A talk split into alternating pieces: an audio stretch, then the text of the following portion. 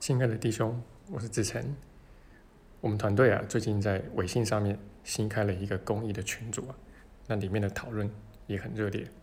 那其中就有同学问到啊，到底该怎么收回投射呢？那这真的是一个大在问啊，因为毕竟收回投射，包括宽恕啊，它其实都是至少一辈子的学习啊。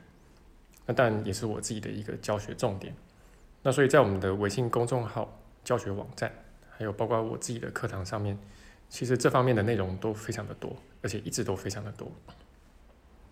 那我们今天就来跟大家谈一谈，怎么可以把这个收回投射啊，能够学的扎实。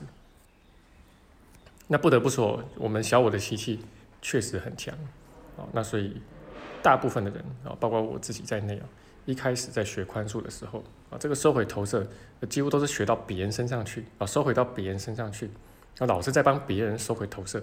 啊，别人的小我呢，哎，看得清清楚楚的，那自己的小我呢，都看得不清不楚，那或者自以为没有小我啊，或者自以为这个小我很少，那这当然很可笑嘛啊，因为你收回投射，收回到别人身上去，是什么能够叫做收回嘛？啊，这不就是投射吗？啊，所以你拿奇迹课程啊去看别人的小我，那这个呢，其实是定罪啊，这个并不是在学宽恕。那收回当然一定是收回到自己里面来嘛，那也就是看清是自己做了一个错误的选择，才导致如今的这种局面啊，不管是你外在遇到的，或者你内在感受到的，都是啊。那这个学习的时间逐渐拉长之后啊，啊，你就会发现这个收回投射啊，它是要长长久久的去学习啊，因为只要有小我的时候，就一定会去投射嘛。或者会去怪罪。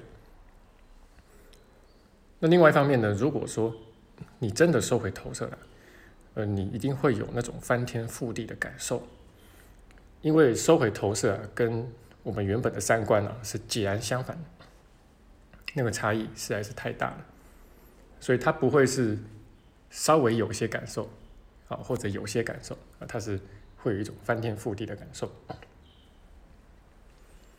啊，那这个收回投射呢？它是至少一辈子的学习啊！啊，只要还有小我，啊，就需要学习。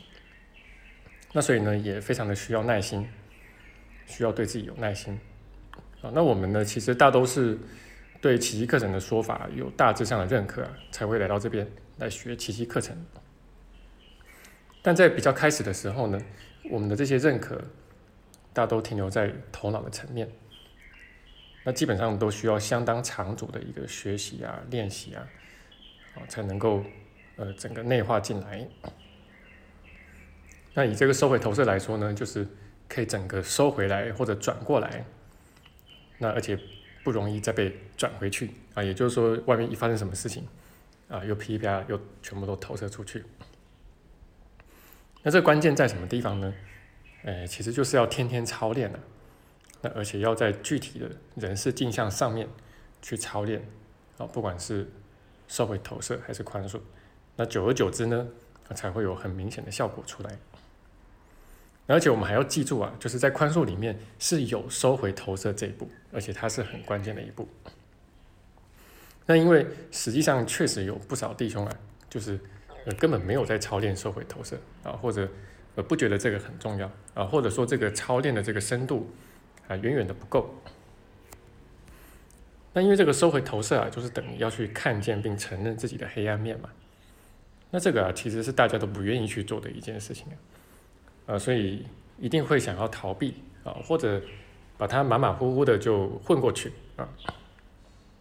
但这个收回投射啊，慢慢你就会发现啊，如果他练习的不扎实的话，那你后面这道交托啊，这交托就会变成是一种空转。因为交托呢，其实就是把小我交给圣灵去化解嘛。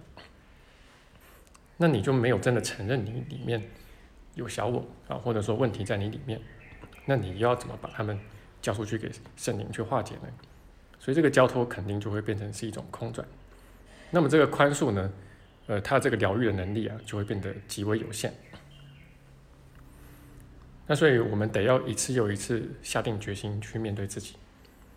那这个过程中呢，也不要忘记啊，就是跟圣灵发愿心，请他来协助我们去看见我们内在深处隐藏的这些东西。因为这个收回投射啊，它等于就是在探索我们的潜意识嘛，而且基本上是在探索潜意识的比较深层的部分。那这个当然不是一件容易的事。那可能很多东西啊，就是你努力了很久，你还是看不清楚，啊，或者说稍纵即逝的那种一瞥之间吧。那所以就是说，我们常常会陷入到迷茫里面啊。我们努力往内看，那看了一百次。可能也没有一次你真的看见过什么东西，那这个时候不要忘记啊，就是还有一个更高的智慧、更大的力量在我们里面，随时等着要协助我们啊。那不要忘记跟他求助。那有些书或者老师呢会建议我们，就是说，呃，你收回投射的话，你就想象自己坐在一个电影院里面，然后就看了这个电影。好，那这个这个电影呢，就是你此刻正在经历的这些人事镜像嘛啊。然后去想啊，就是说这个电影院的那个投影机啊，其实其实就是我们的心灵嘛。哦，那像这一类的方法啊，就是这种观想啊，或者用这种类比的方式啊，如果你觉得有用的话，那么你都可以去试一试啊，这个没有问题。哦，那你如果觉得这个对你没有帮助，那也不用太执着在这个上面。但我们要知道关键是什么啊？关键就是呃，你愿意去承认说，呃，你的心灵确实就是那一部投影机。啊，就是你愿意打从心底去承认，呃，确实一切都是你的选择。好，那这这是我们必须要回来好好的去扪心自问的啊，就是我真的愿意承认这一点吗？那甚至有些时候啊，我们还要去，就是呃，问自己一些假设性的问题啊，比如说这个外面真的有人拿刀来杀你的时候啊，或者说这件事情如果有人对你落井下石的话。那么你也愿意承认，这个完全不是外面那个人的问题吗？啊，那这个这种假设性的问题啊，有时候也是必要的，啊，要不然我们其实真的很容易啊，就是会变成有条件的宽恕，啊，只是因为呃你没有遇到那么极端的事情啊，所以你愿意宽恕。那这个初学者啊，在练习收回投射的时候啊，那往往会掉入到这个自我定罪里面去，因为这个小我的速度啊，确实比我们要快啊。那奇迹课程呢，只是要我们去承认问题啊，去觉察到我们内在内在的一些信念跟动机啊啊！但是当你看到了这些小我小我的东西之后啊，那小我就立马啊，就是以这些作为借口啊，然后就来定罪你啊。那这个所以收回投射呢，它并不等于是自我定罪啊，那这个是需要区分清楚的。不过像这样的过程呢，也是几乎是必经之途吧？啊，大概我们学奇迹都会走过。好，那你本来是定罪别人啊，结果收回来之后，那就变成一直去责怪自己啊，为什么去投射出这样子的东西出来啊？然后感到罪疚啊，感到懊悔。那不过没有关系啊，就是我们只要对这一点呃有所觉知、有所警觉就可以了。啊，当你看到说，哎，在自己在收回投射的时候，那怎么又开始去？定罪自己的时候，啊，那你就要告诉自己说，这个定罪并不是收回投射。那久而久之，啊，这个就可以被区分开来，那你也会，就是就可以不再这么做了。那慢慢的呢，我们会知道啊，就是我们确实是都是为了定罪而定罪啊，也就是说，我们其实是因为内在有一个很强的定罪的心理需求，啊，因为我们。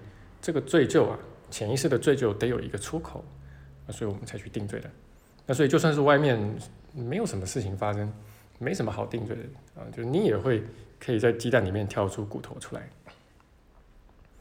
那并不是外面那些弟兄啊真的有什么罪。那慢慢的呢，我们也会去意识到啊，就说弟兄其实只是演出了我们对自己的定罪而已啊，是我们内在在攻击自己。啊，然后投射出去，变成外面的弟兄来攻击我们。好，那怎么样去确认啊？就是说，我们到底有没有做到社会投射呢？那以我自己的经验来说啊，大概有两点最重要的啊。第一个是说，呃，你如果真的做到了社会投射的话，那么对于任何弟兄啊，就是你都不会再怀有任何的怨恨。啊，这个是第一个啊。那第二个是说，你如果真的做到收回投射啊，就是你就能够去确认。你跟所有弟兄啊，其实都是一个心灵。那如果你收回投射之后，就你还觉得你跟别人都是不同的个体，那这个收回投射就还没有真正做到，还需要继续学习。好，那这个就是我今天的分享了。那希望对你的学习有所帮助。那么更多的一些相关的内容啊，呃，都很欢迎你可以进去我们的教学网站，或者是这个微信公众号里面去学习，进行深入的学习。好，那如果你希望可以系统性、系统的而且深入的学习的话，啊，也很欢迎你可以参加我们的上课。好，那如果说在我们的网站里面学习啊，呃，就是你真的有所受益的话，那也很欢迎你可以赞助我们团队，那让我们网站的经营呢可以持续下去。那么有赞助的弟兄啊，呃，我们也都会给予一些回馈啊，那包括回答各位相关的一些问题，那最后也都会有助于你的学习。好，那我们今天就到这边，希望对你有收获，我们就下期见。